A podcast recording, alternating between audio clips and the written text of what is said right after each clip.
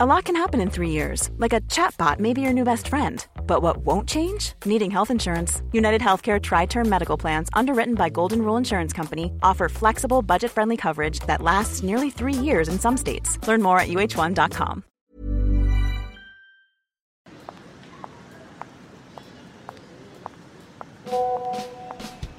This isn't working out for me anymore. It's not you, it's me. C'est qui ce connard J'ai laissé un petit mot et je, je me suis cassée. Je voulais pas lui dire euh, bonjour, au revoir, quoi. On les adore Bisous, bisous Salut les copines, salut les copains. On se retrouve aujourd'hui pour un nouvel épisode de C'est pas toi, c'est moi. Aujourd'hui, je reçois la flamboyante Claude Emmanuel, mannequin, actrice, musicienne, tout. Elle touche à tout. Alors, euh, Claude Emmanuel, c'est une femme trans, mais ça ne va pas être le sujet de ce podcast. Aujourd'hui, on va parler de ses expériences en tant que femme avec l'amour, la sexualité, le célibat. Alors, jusqu'ici, tu es célibataire depuis combien de temps? Depuis janvier 2023. Est-ce que tu le vivais bien? Je rectifie. Je Ah. pensais que j'étais en couple euh, jusqu'en janvier 2023. Voilà. Alors, attends, explique-nous ça, parce que là, trop de mystère. Dans le sens où euh, j'étais en couple avec... Enfin, je, je- moi, personnellement, Je pas, connais. pas la Hmm. personne, je pense. Enfin, si, au début, elle était très engagée, et puis elle, elle a fini par se dédouaner, et elle a fini par ghoster, elle a fini par... euh, Sauf que moi, je suis scorpion, ascendant scorpion, tu me ghostes, je viens euh, abattre la tonnerre de Dieu, des... vraiment l'enfer vient sur toi, pour que les réponses sortent de ta bouche, et que je puisse enfin passer à autre chose. Et donc, du coup, en janvier, ça s'est très, très mal terminé. Ouais. Et, euh, et à partir de ce moment-là, moi, j'étais en mode genre, d'accord, c'est un peu le vide et tout, en essayant de dater. Et en même temps, tu sais, cette phase où bah, t'as pas vraiment envie de dater, t'as pas du tout envie de cette phase un peu ou- war phase ou hoe phase. T'as pas envie de Hmm. hook up parce que t'es très faible, très fatigué. Ah, c'est exa- c'est exactement mon état actuel. J'ai envie de ken, mais j'ai pas le courage de trouver qui que ce soit et de prendre le temps de discuter avec quelqu'un que je ne connais pas. Alors que je peux vous le dire, j'ai vraiment envie de baiser là. Oui, et c'est ça le problème, c'est parce qu'en fait, là, si tu as envie de baiser, il va falloir un peu te cracher dessus. Il va falloir être un peu BDSM, je Attends, pense. que quelqu'un me crache dessus? Non, que toi-même, tu te craches dessus. Attends. voilà. Alors là, on n'est plus du tout... une, c'est une image de. On va dire que c'est plutôt une image genre métaphorique, dans le sens où euh, les règles que tu vas mettre en place avec, du coup, cette, c'est vraiment un, un compromis, enfin, un compromis entre la classe homme et la classe femme, de pouvoir trouver un terrain d'entente juste pour pouvoir euh, bah, baiser. Et, euh, et dans ce cadre-là, malheureusement, quand on est une personne euh, de corporalité femme avec un cerveau qui a été quand même nourri ces dernières années depuis MeToo avec Hmm. des notions qui sont féministes et qui, moi je vais quand même le rajouter, qu'on maîtrise pas forcément parce qu'on a avant tout une expérience individuelle de, de, de ces rapports hommes-femmes qui sont pas en fait euh, généralisants, qu'on le prend que d'une façon individuelle, bah, c'est difficile en fait finalement de ne pas associer, de pas généraliser sur euh, les corporalités masculines. Et je viens pas dire not all men parce que bien sûr qu'il y a une prise de risque, mais en fait dans ces violences-là, on... les violences finalement elles se construisent dans les deux sides, autant dans la misandrie que dans la misogynie, même si la misogynie, bien sûr, ben, t'as plus de chances de te faire tuer. Je sens que Claude Emmanuel s'éloigne de plus en plus pour ne pas parler d'elle. Ah bon? Ah bon? Non, si, euh, je- on va dire que ce truc de dating...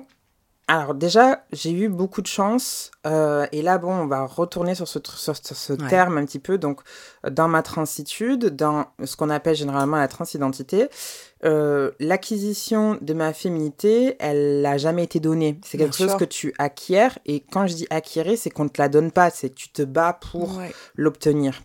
Et dans ce cadre-là, j'ai quand même eu beaucoup de chance, c'est-à-dire que la première personne sur qui je suis tombée, un mec cis, Ouais. euh, hétéro, blanc, ben, euh, il m'a pris pour ce que j'étais. Et en fait, moi, je me suis imaginé beaucoup de choses. Ouais. Mais je me suis imaginé beaucoup de choses, d'une, parce que j'étais pas euh, sensibilisée à euh, un vécu de femme, c'est-à-dire que avant de commencer ma transition, il y avait quand même une profonde misogynie, une profonde, euh, un profond sexisme euh, de me définir dans le groupe femme en sachant que je voyais très bien que les privilèges, ils étaient pas géniaux. C'est c'est pas sympathique Ouais. d'être une femme, tout court. Et, et donc, du coup, quand j'ai commencé, du coup, ma transition et que ce mec est rentré dans ma vie, il l'a pas cherché. Genre, il a accepté la chose. Et en fait, c'est ça qui a tout de suite détendu les relations. C'est que je me suis pas sentie fétichisée, je me suis Ouais, pas sentie objectifiée. C'est une question peut-être un peu con que je vais poser et que je Mhm. pense qu'il va, qui va en tout cas euh, se poser chez les auditrices et les auditeurs aussi. Quand tu te présentes à un homme, Mhm. est-ce qu'il y a une obligation de dire, euh, bah voilà, je me présente en tant que... De toute façon, bon, quand on te suit sur les réseaux, hein, on le sait, tu ne te caches voilà. absolument pas.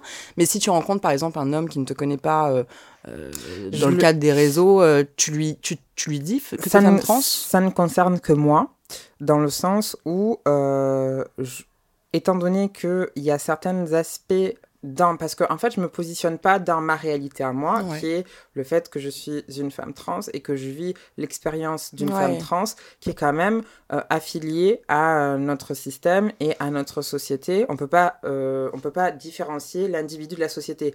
L'individu, même s'il est euh, Mm, mm. jarreté de la société, il est quand même prenant. C'est, euh, il y a des normes, il y a des constructions sociales et compagnie.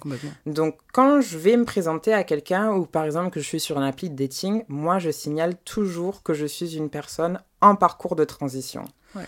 Ce que ça veut dire, ça veut dire qu'au moment où j'estimerai avoir atteint un but de sérénité qui ne concerne que moi, ça ne veut pas dire que c'est euh, généralisant pour les autres personnes trans, puisque c'est que moi qui fais l'expérience je ne le dirai plus parce que je- j'estimerai que à ce moment-là, j'ai atteint un certain niveau de corporalité qui me convient pour ne plus avoir à le justifier ou à le, le dire. Voilà. Bien sûr. Donc, euh, pour moi, c'est aussi quelque part se protéger. C'est-à-dire que, euh, bah, par exemple, on a eu une phase où il y a eu une espèce d'acceptation de ces questions de, de transidentité, sauf que là, on rentre dans une période où on est en plein dans des génocides, on est en plein dans des luttes religieuses, mais aussi Ouais. des luttes euh, anticoloniales, et que du coup, bah, en fait, la seule target qui reste, c'est les LGBT.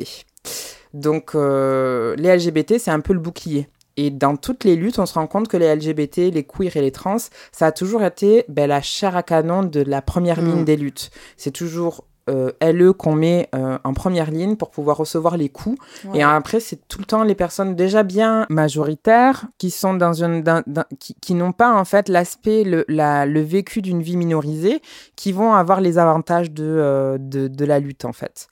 Et tout le temps, ces personnes minorisées-là, les queers, les trans et les LGBT, elles se retrouvent tout le temps en bas du panier. Voilà.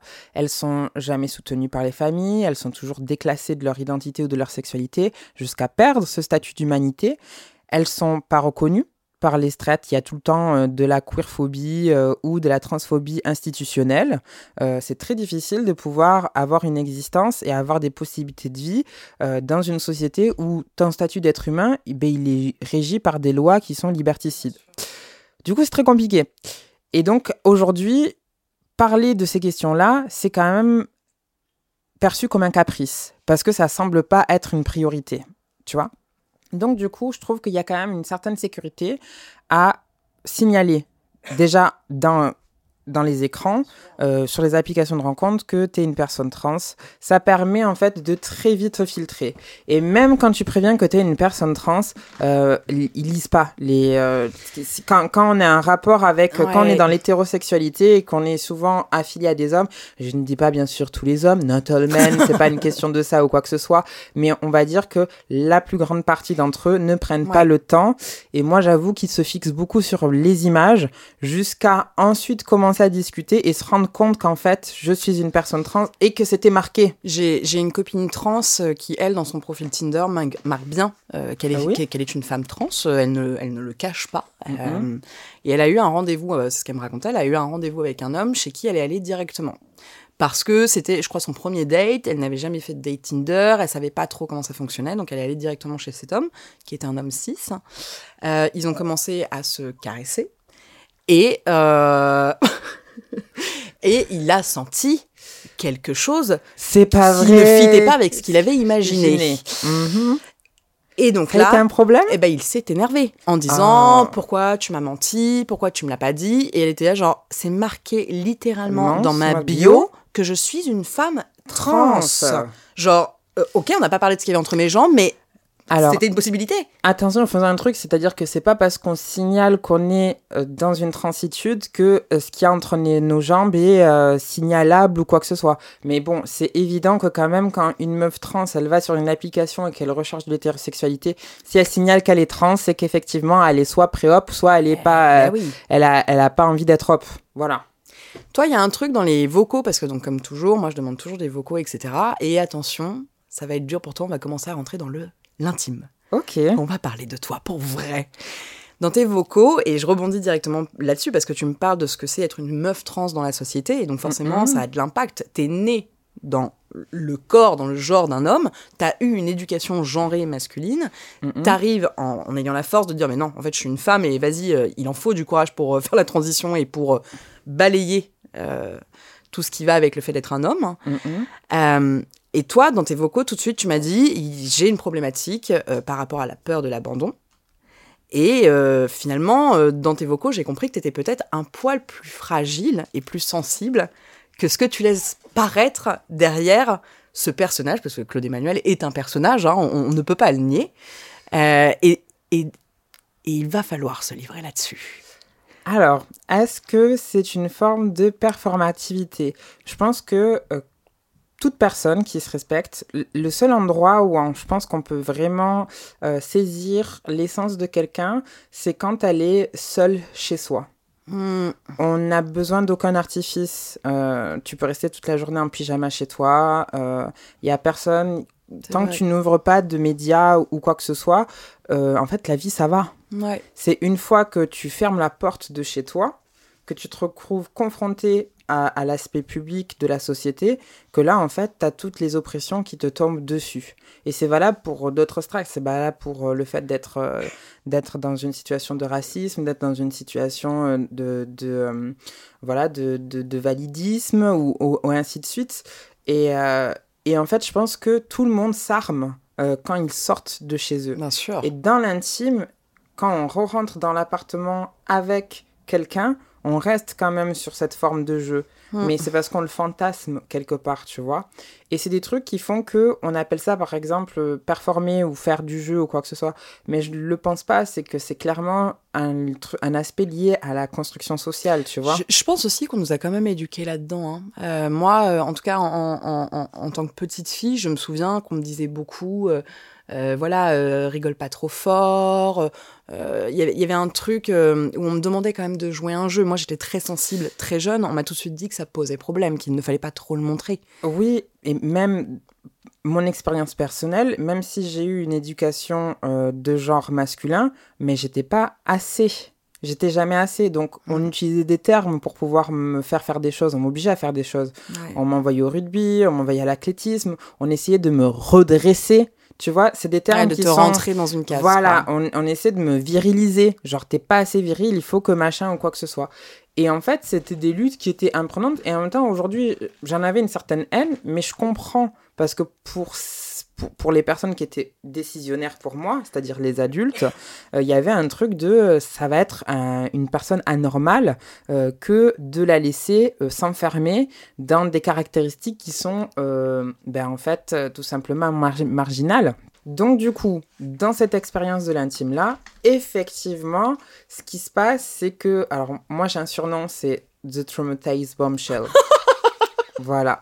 Souvent, mes posts Instagram, je les signe avec ça. Il y a carrément un article qui est sorti sur ça dans Mix Magazine. Je suis fan. Et, et comment, en fait, l'appré- l'appréhension de cette question d'identité et même de ces questions qui ont un, un attrait avec la sexualité, euh, elles ont construit la personne que je suis aujourd'hui. Bien sûr que mes traumatismes euh, me définissent quelque part. Bien sûr. Pour autant, je ne vis pas dans mes traumatismes. La vie continue autour de moi. Je ne peux pas, genre, m'enfermer dans ceci. Je dois travailler sur le, cela pour pouvoir, machin.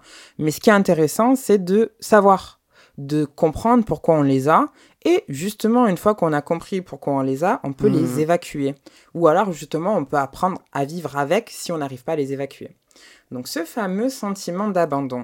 Ah, enfin. Elle, elle a Oui, pris plein de détours, tours. des virages. Oui, mais c'est parce que c'est important. elle ne je veut pas y venir. Si, si, si. C'est juste que, en fait, le sentiment d'abandon, par exemple, il est venu cet été. Ouais. Cet été, je suis partie en Turquie me faire opérer. Mhm.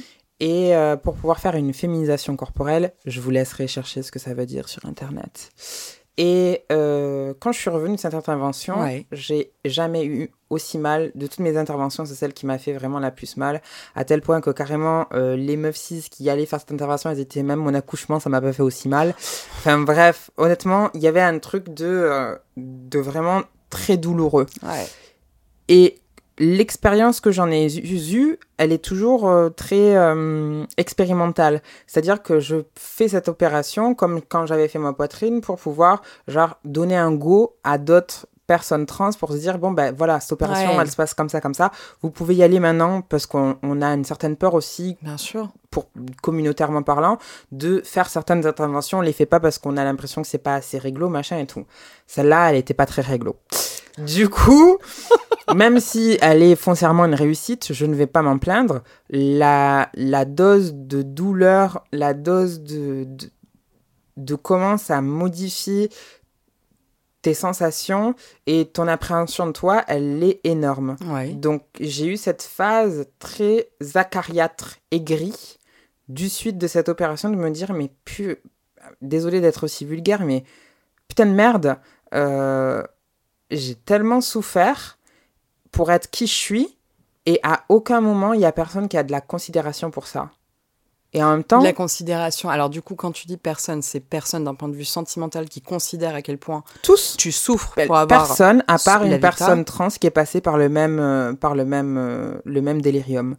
C'est-à-dire que la reconnaissance de cette intervention, elle est de l'ordre vraiment intrinsèque. Et en fait, ce qui se passe, c'est que foncièrement, euh, les gens, ils voient que le résultat. Et en fait, dans ce truc-là, il y a un fait qu'on a toujours l'impression d'être un plat servi.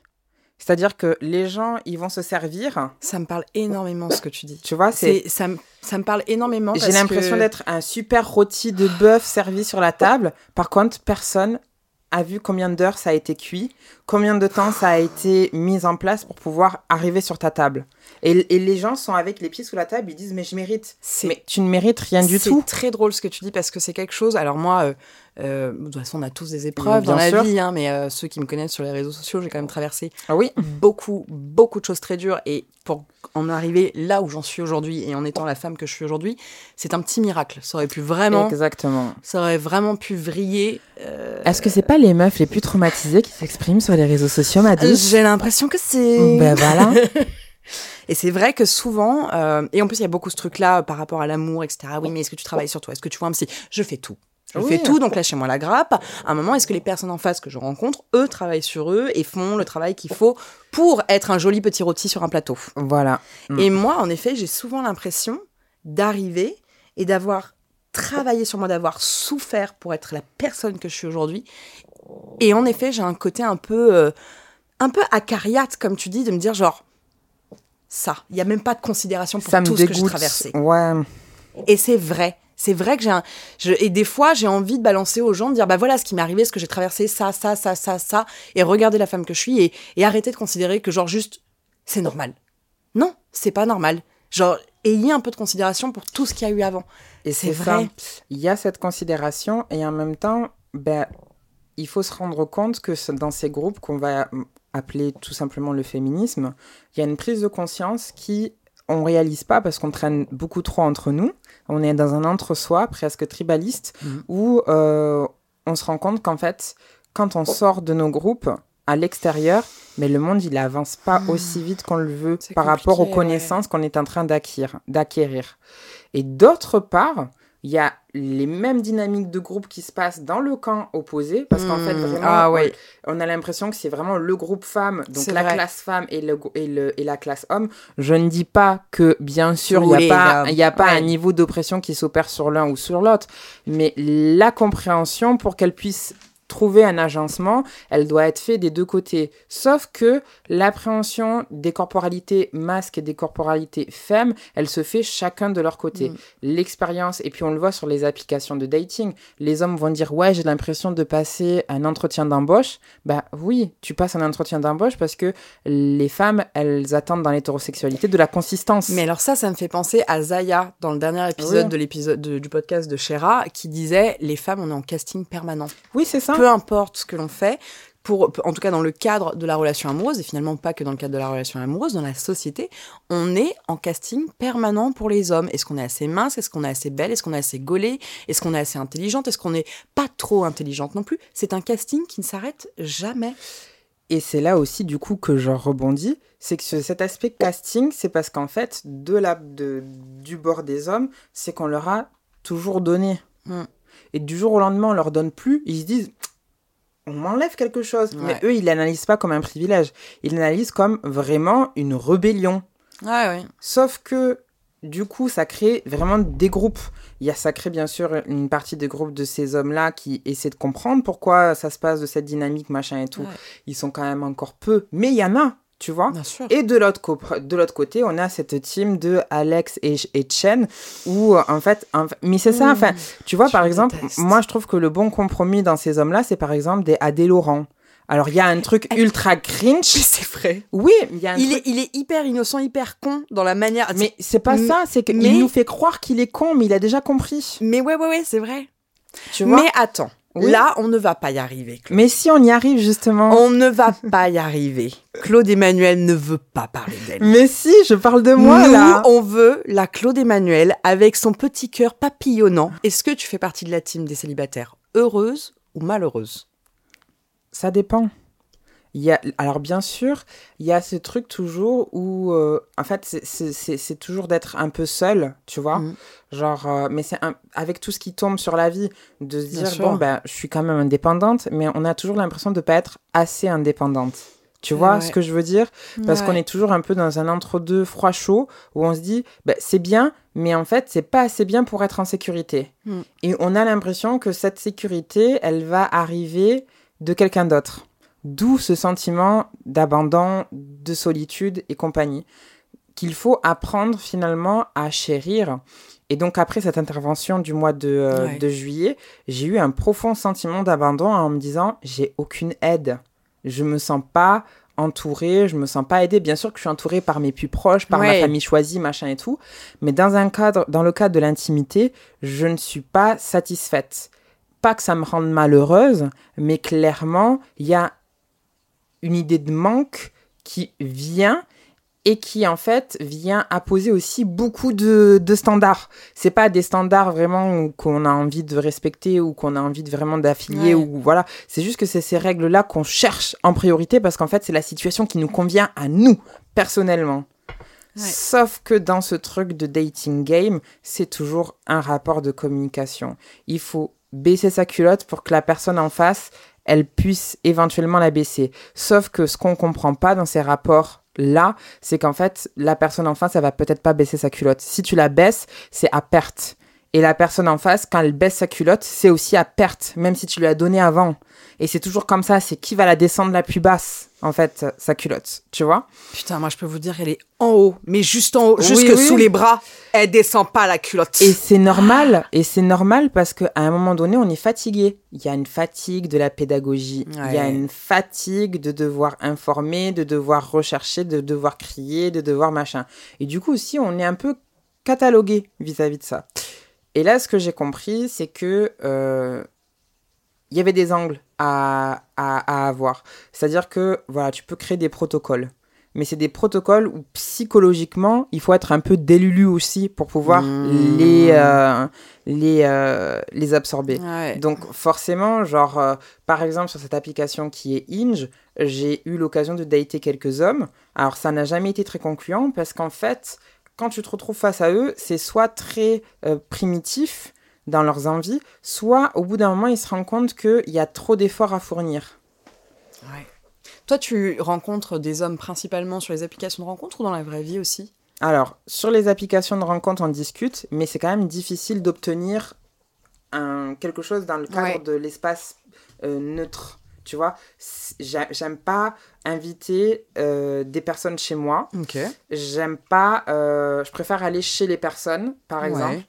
Euh, et le mieux, c'est quand même. euh, c'est pas parce que c'est genre le restaurant, tu vois. Mais le mieux, c'est quand même de pouvoir échanger autour d'une activité qui réjouisse quand même, même si Je avec la toi. ouais. discussion avec la personne ne peut être pas forcément bien. Ouais. Mais faire une activité qui réjouit, c'est quand même pas mal. Donc, un musée, un restaurant, un truc, une activité qui puisse quand même te donner l'impression de ne pas avoir perdu ton temps, c'est important de pouvoir euh, l'affilier, Ouais, tu je vois. suis d'accord avec toi.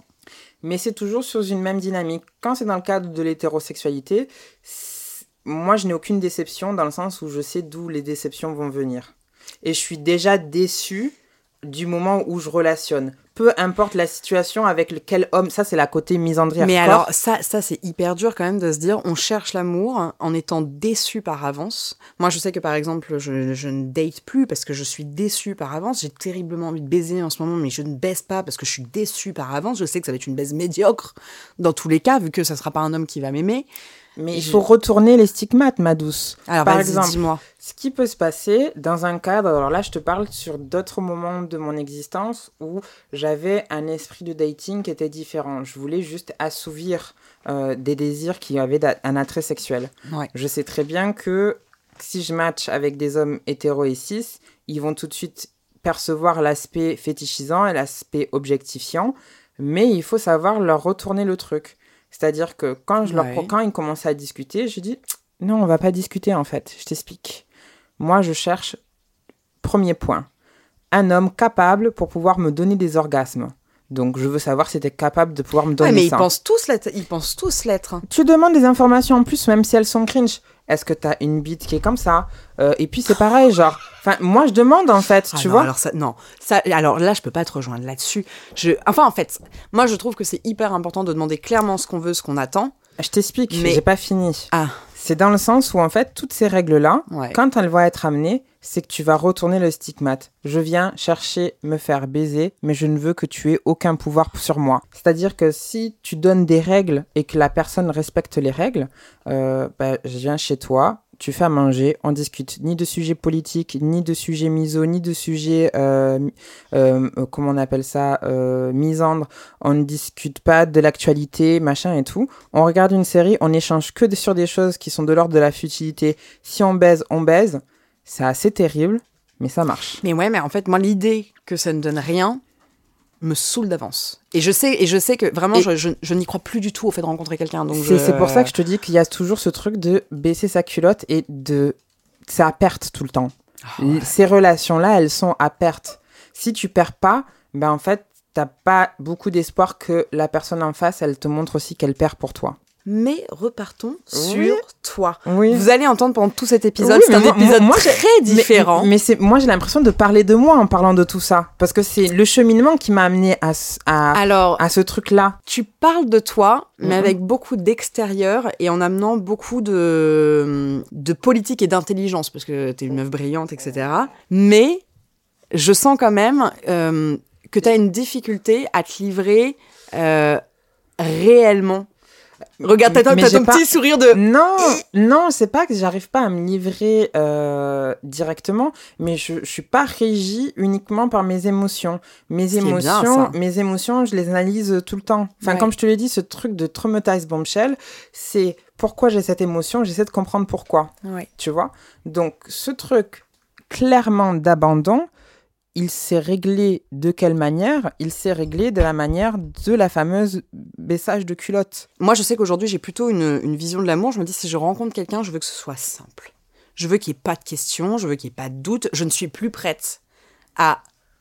Psychologiquement, je ne le peux plus et je pense que je ferme beaucoup de portes. Exactement.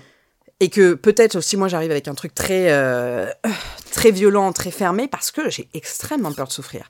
Mais alors, du coup, qu'est-ce qu'on peut tolérer en termes de souffrance dans le début d'une relation. Pour toi, qu'est-ce qui te semble normal en termes de souffrance et qu'est-ce qui est une alerte en termes de non là par contre c'est juste malsain et il y a un problème? Je pense que dans tous les cas, il faut accepter le fait qu'on va souffrir et le fait qu'il y a des situations qui vont être inconfortables, que quand on est mal appréhendé par quelqu'un, le mieux c'est de toujours faire de la pédagogie, même si c'est très faible, très fatigué, que c'est épuisant, même si ça crée un peu moins de désir, le principe, c'est de toujours se dire que tu investis à vide. L'investissement, il reviendra si la personne en face, elle décide de faire un investissement à son tour. Et c'est horrible d'en parler d'un point de vue un peu capitaliste ou impérialiste, parce qu'en fait, c'est comme ça que se construisent aujourd'hui les relations, surtout dans l'exclusivité, tu vois. Donc euh, c'est dingue parce que tu es tellement pragmatique euh, dans ta. Je me sens pas pragmatique. Euh, si, ah, moi, mais moi je trouve que c'est, enfin en fait, c'est déroutant parce que le pragmatisme que tu as, je pense que c'est un pragmatisme que j'ai et que souvent quand j'en parle avec mes copines qui n'ont pas ce pragmatisme sur la sur la vie amoureuse et sur la rencontre amoureuse, souvent elles me disent Leslie, t'es trop réfléchie, t'es trop mais t'as trop de recul là-dessus et t'es trop réfléchi. Et c'est la première fois que je rencontre quelqu'un euh, peut-être qu'il y a ce truc-là. Et en effet, en t'écoutant, je me dis, oh, c'est vrai que c'est mathématique de fou. Oui, mais c'est ça, c'est qu'il faut accepter le truc de la mathématique de fou. Quand un mec sur une appli de rencontre, il dit, ouais, moi je suis très second degré, machin, non, il veut juste une meuf qui rigole qu'à ses blagues. tu vois? Mais en même temps, il il, il, il, comprend pas pourquoi il a envie que d'une meuf qui rigole qu'à ses blagues. C'est parce qu'en fait, il a un sentiment d'infériorité, qu'il a besoin qu'on le clout un peu, tu vois. Et que pour lui, c'est un green flag qu'une meuf rigole à ses blagues. Alors que si toi t'arrives et que tu lui racontes une blague un peu misandre, mais qui finit par y rigoler, en faisant par derrière une blague un peu miso, ben parce qu'en fait, on a de la misogynie qui, est, bien sûr. qui, qui est intégrée à nous, le gars, il va se dire, bah, finalement, on peut peut-être rigoler de sujets qui sont tendancieux et en même temps que ça ne devienne pas que des red flags, tu vois. En fait, ce que j'aime bien, c'est faire des fautes et que chacun fasse des fautes de son côté, mm. mais qui en même temps ne prend aucun filtre. Genre, euh, d'accord, t'es un gros mascu, euh, euh, tu penses pas peut-être ça, machin et tout. Moi, je suis une grande misandre, machin, d'accord, parcours de transition et tout. Mais on peut peut-être trouver un terrain d'entente communiquons sur ce terrain d'entente. Qu'est-ce qui te fait rire dans les trucs que moi je, je, déclare et qu'est-ce que toi, dans des trucs que tu déclares, me fait rire à moi? Mais ça passe par plein de trucs. Ça passe par exemple à faire un compromis très binaire, très radical. Par exemple, euh, bah, vous voulez pas voir un film, euh, vous voulez voir un film ensemble, mais en fait, euh, les films que vous proposez, ça vous va pas. Bah, allez voir les deux films. Complètement. C'est vrai, très bel exemple. Et puis après, à la fin, putain, ton film, il était trop nul à yesh et tout. Non, mais t'as rien compris. En fait, mon film, il parle de ça et ça. Et le tien, il parle de quoi? Ouais, moi, le mien, peut-être qu'il parle pas de ça, machin et tout. Mais en fait, désolé, mais les costumes, ils étaient trop d'art, machin et tout. Et ça, ce genre de communication, c'est un, un parallèle. Là où finalement, peut-être que plus tard, il y a un film qui va sortir et ça parlera des deux trucs. Tu vois? Enfin, c'est toujours, c'est pas se projeter, c'est un investissement à perte. Moi, j'appelle ça de cette manière-là. Mais maintenant, quel compromis t'es prêt à faire Pour trouver quelqu'un Pour trouver quelqu'un. Parce que en face de toi, de toi, même si la personne, elle a pas fait le même travail mental que toi, tu vas devoir faire des compromis pour pouvoir t'affilier avec elle. Alors, quel compromis je suis prête à faire Ha ha D'habitude, c'est moi qui, d'habitude, c'est moi qui prends les invités au piège et aujourd'hui, c'est moi qui suis pris au piège. La thérapie, elle est pour moi aujourd'hui. Quel compromis je suis prête à faire euh, Pas beaucoup. Bah, tu vois. Pas beaucoup, parce que, mais parce que, euh, parce que j'ai de la valeur et que, tu vois, par exemple, le dernier garçon avec qui j'ai eu une vraie conversation, euh, où vraiment c'était intéressant, le mec a 33 ans, euh, il vient de se séparer, il vit chez ses parents, il a quitté son CDI pour ouvrir un bar alors qu'il n'a jamais travaillé dans le commerce. Et son projet de commerce n'en est que au début. Hein, C'est-à-dire que c'est vraiment juste le, au stade d'idée. Bon bah non, non, je suis désolée, j'ai pas le temps pour ça. Euh, il me faut quelqu'un d'accompli, il me faut quelqu'un qui travaille non-stop comme moi, il me faut quelqu'un qui gagne bien sa vie comme moi, il, il me faut quelqu'un qui a lutté. Il me faut quelqu'un qui a lutté. Et ça, je peux pas faire de compromis là-dessus. Le problème, c'est que ici, à Paris, il n'y a pas beaucoup de gens qui luttent. Alors écoute, je sais pas, mais c'est marrant, j'ai une copine, euh, Marie Debroer, hein, si vous la connaissez sur Instagram, très très drôle comme meuf, qui regardait les mecs que j'avais matchés sur les applications et qui me dit, mais meuf, tu matches que des gars euh, qui ont l'air de petits bourges du 16 qu'est-ce que tu veux trouver un mec qui lutte là-dedans? Et c'est ça qui est, eh qui est très euh, déconcertant, c'est qu'à la fois, je match que des gars qui ont la tête de gars du 16, mais à la fois, je veux un mec qui vienne de la merde comme moi et qui ait lutté pour en arriver là où il en eh est. Sauf que ces mecs-là, je pense qu'ils cherchent pas non plus le même type de profil. Non. Ils cherchent des. Enfin, moi, les mecs que j'ai rencontrés comme ça. On s'en fait une idée aussi. Et c'est les applications de rencontre. Faut mm. pas oublier qu'il y a l'algorithme derrière.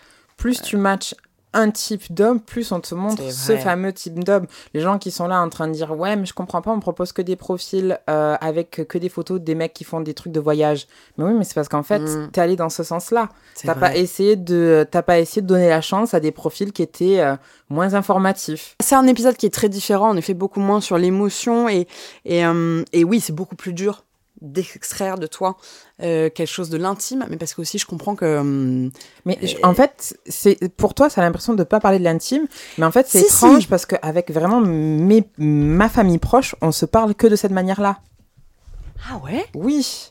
On- C'est marrant. on- on- bien sûr qu'on va parler de trucs genre ah j'adore cette couleur de cheveux je vais faire mes ongles machin et tout mais à chaque fois il y a toujours une analyse qui est quand même un peu construite c'est derrière marrant ça. mais peut-être que c'est une sécurité aussi Je, c'est parce je que pense, ouais. il y a une prise de risque à chaque fois à dire quelque chose surtout quand on est une personne publique mais Ouais.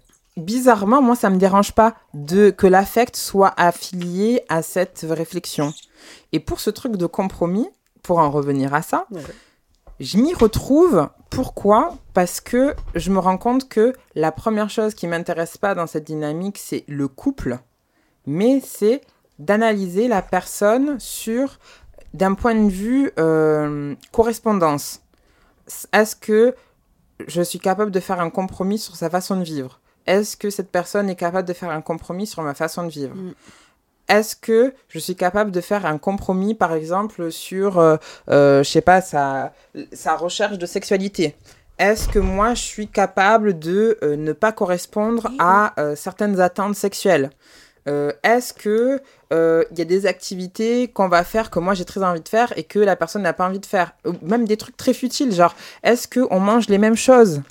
Mais c'est drôle parce que moi, ces compromis-là, j'ai l'impression de pas les faire avec mes amis. C'est-à-dire dans le sens où on n'a pas besoin de les faire. hein. Oui, mais en fait, finalement, tu te rends pas compte, mais quand tu as rencontré tes amis, tu les as fait au fur et à mesure, ces compromis. Ah, Sauf oui. que il y avait pas l'aspect sexuel derrière. Bon, bien sûr, il y a des gens qui couchent avec leurs amis, bah, mais moi, euh, je ne le recommande pas. Je ne valide voilà, pas ça. moi je non trouve plus. pas que ce soit bien, mais bon, chacun fait ce qu'il veut. mais malgré tout, il y a un truc qui débouche. Genre, par exemple, l'amitié peut euh, déboucher du fait que euh, on ne s'entend pas pour être en couple. Donc, du coup, on transforme ça en amitié. Mais il y a des amitiés qui font que parfois, ça se transforme aussi en couple. Parce qu'on s'entend hyper bien ensemble. Écoute, moi, ça ne m'est jamais arrivé, mais j'espère que ça m'arrivera avec toi. J'ai hâte Ah, qu'on soit waouh. amoureuse. Alors, Pff, Mais non, mais alors écoute, moi, euh, là, j'ai- dernièrement, j'ai essayé de draguer un gars au travail qui me plaît énormément. Bon, bah, de toute évidence, je ne lui plais absolument pas, hein, parce que j'ai essayé d'envoyer. Enfin, on, on a tu su- lui as demandé? Mais non, mais on a switché. Alors, tu vas me dire ce que tu en penses, mais on a switché sur WhatsApp pour euh, une question pro. Je lui ai pas écrit en dehors des horaires de travail, etc. Euh, Je suis pas dans le harcèlement, tu vois. Et il m'a fait une, il m'a fait une petite blague euh, et je lui ai répondu en lui envoyant une photo de mon chien. Photo auquel il n'a jamais répondu. Bon, je me suis dit, bon, bah, il veut vraiment pas rentrer dans la sphère perso. Ça, je comprends ta façon de penser. Mais attends, attends. Donc, euh, toutes mes copines m'ont dit, non, mais tu peux pas t'arrêter là-dessus, euh, ça se trouve, tu sais, voilà, et tout. Exactement. Dans la semaine, on s'est réécrit, je lui ai réécrit un message juste pour un- une question pro. Euh, et il m'a répondu de manière hyper froide en me disant, euh, en me disant bah, Google Trad ou je sais pas quoi. Et je lui ai juste répondu bah ok, merci, bonne journée. Il n'a pas répondu. Je pense que le message est très clair. Je pense que quelqu'un au bureau, parce que moi j'en ai beaucoup parlé au bureau, je pense que quelqu'un au bureau a dû lui dire attention, la petite Leslie du cinquième étage, elle a un petit crush sur toi et que lui, soit il est pas disponible, soit il est pas du tout intéressé. Et pourquoi pas juste directement lui demander? Moi, c'est ce que je fais en fait. C'est écoute, il y a un truc qui me plaît chez toi. Et c'est là que c'est chiant. Parce que Oh. c'est ça, baisser sa culotte. Ouais, mais en fait, c'est ça, c'est. Ouais, mais en fait, j'ai l'impression d'avoir d'avoir passé des années à baisser ma culotte. J'ai envie. Je comprends. Tu veux que je te dise, j'ai envie. Mais tu trouves autre chose ailleurs? Ouais, mais je je- j'ai envie. j'ai- Là, je, je- déjà pour moi, ça va être très dur de re-rencontrer quelqu'un, même si à un moment il y a quelque chose qui se produit. Mais j'ai envie de rencontrer quelqu'un qui prenne un peu les choses en main là. Parce que là, tu vois, mine de rien, j'arrive comme toi avec mon truc euh, très assumé, etc. Est-ce Mais que là, je peux dire quelque chose Non. sur- Vas-y, finis, finis ce que tu dis et je Mais te donne une analyse sur ça. je, je, je- Et ça sera peut-être une bonne conclusion. J'ai besoin là de, de quelqu'un qui qui prenne un peu les rênes parce que là je ne suis plus capable de le faire, je ne sais plus le faire. J'ai besoin de quelqu'un qui me dit voilà j'ai envie de t'inviter à boire un verre un peu à l'ancienne. J'ai- J'ai envie de ça, j'ai envie de ça. Je c'est pour ça que j'arrive plus à aller sur les apps de dating ni rien non plus parce que je je je sens pas le truc où la personne me, me charme Putain, je non, je comprends vraiment cette dynamique-là. Bien sûr que moi aussi, je la recherche. Mais il faut la replacer dans le contexte Ouais. vraiment. Alors, est-ce que c'est. Oui, c'est un, un contexte euh, d'époque, un contexte de relations, comment elles se construisent entre hommes et femmes, et aussi un contexte géopolitique des actualités par rapport à où on se situe aujourd'hui. Ouais. Cette notion-là, aujourd'hui, on se rend compte quoi? Ben en fait, les meufs, elles ont plus besoin de validation pour avoir un compte bancaire, pour avoir une Mm. carrière, pour pouvoir être tout simplement indépendantes. Et quand généralement elles sont indépendantes, elles sont smart. Et en plus d'être smart, ben en fait, on se rend compte aussi parfois qu'elles sont jolies. Elles se mettent en valeur, tu vois? De l'autre bord, qu'est-ce qui se passe? Ben en fait, quand on remplit toutes ces notions-là, quand on est de corporalité féminine, mais en fait, bah, le seul truc qui nous manque à nos vies, c'est quoi? Dans le cadre de l'hétérosexualité, c'est d'être en couple, de finir par avoir des enfants, machin et tout. La fameuse norme, les fameuses Ouais. codes, codes- codes sociaux qui rentrent en jeu. Mais en fait, ces notions-là, tout ce que j'ai cité juste avant, ça, c'est des notions que dans les années 40, les femmes, elles n'avaient pas. Mm. Donc, aussi, comme elles n'avaient pas accès, comme elles vivaient sous le joug de lois liberticides, les femmes, elles acceptaient beaucoup de choses. Bien sûr. C'est-à-dire qu'elle faisait des compromis. Elle faisait que baisser la culotte pour être dans une situation de sauvegarde. Aujourd'hui, tu as tout. Tu es indépendant, tu fais des choses pour toi-même, Ouais. machin et tout, en ayant en plus appris de la charge mentale des autres corporalités féminines des générations antérieures. Aujourd'hui, t'as l'autre bord.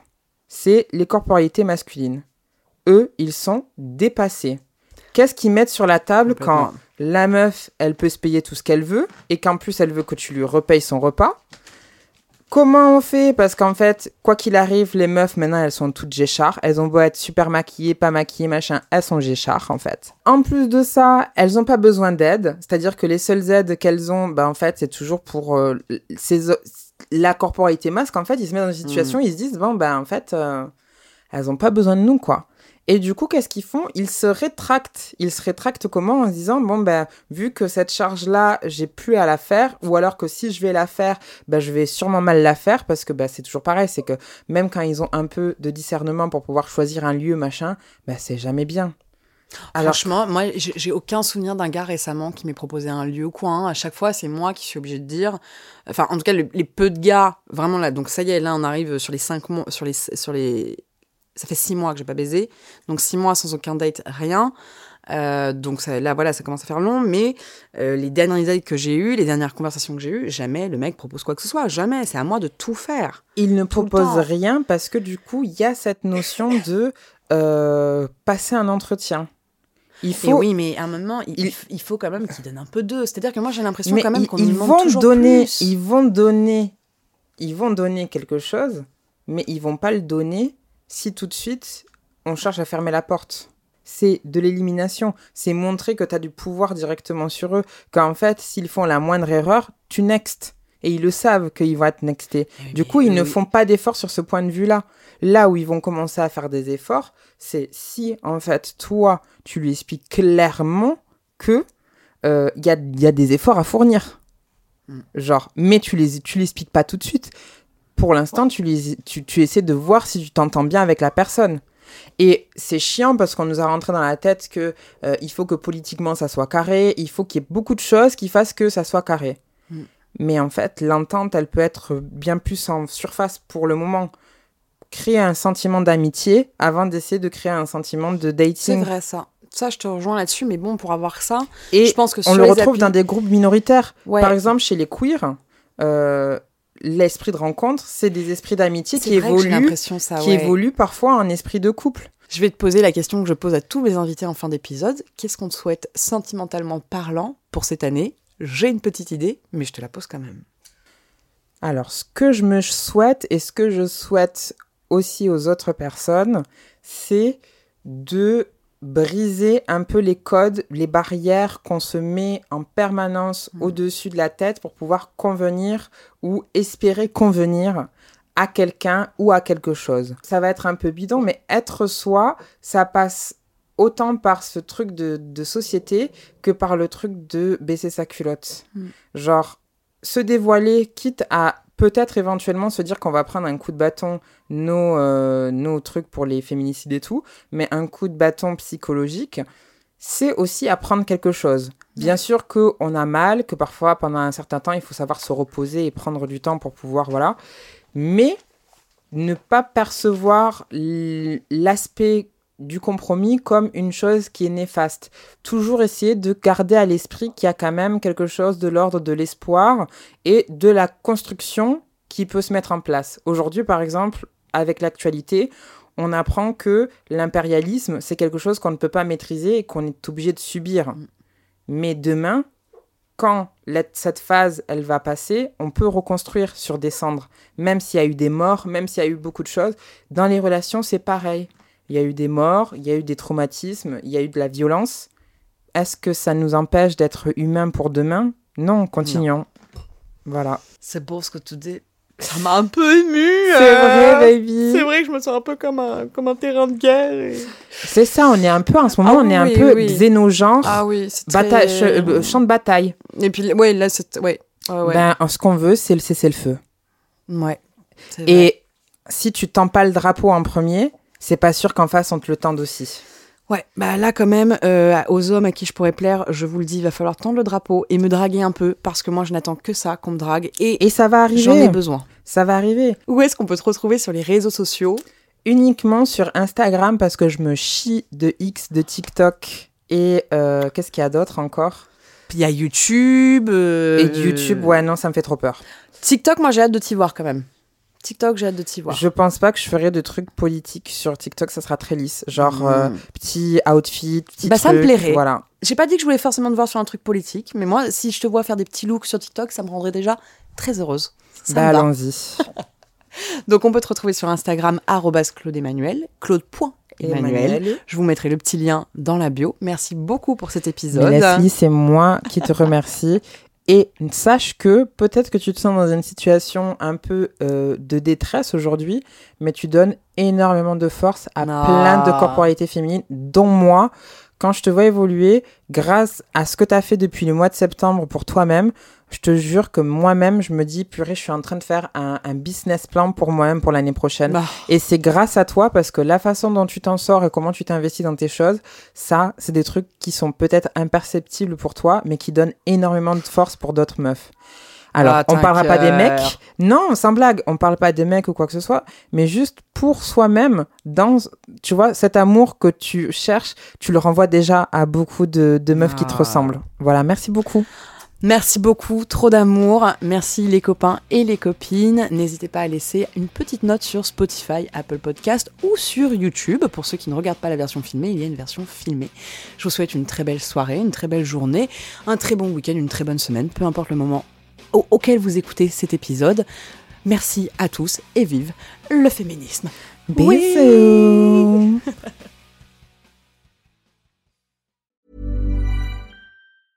A lot can happen in the next three years. Like a chatbot may be your new best friend.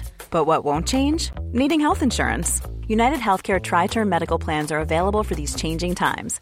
Underwritten by Golden Rule Insurance Company, they offer budget friendly, flexible coverage for people who are in between jobs or missed open enrollment. The plans last nearly three years in some states, with access to a nationwide network of doctors and hospitals. So, for whatever tomorrow brings, United Healthcare Tri Term Medical Plans may be for you. Learn more at uh1.com.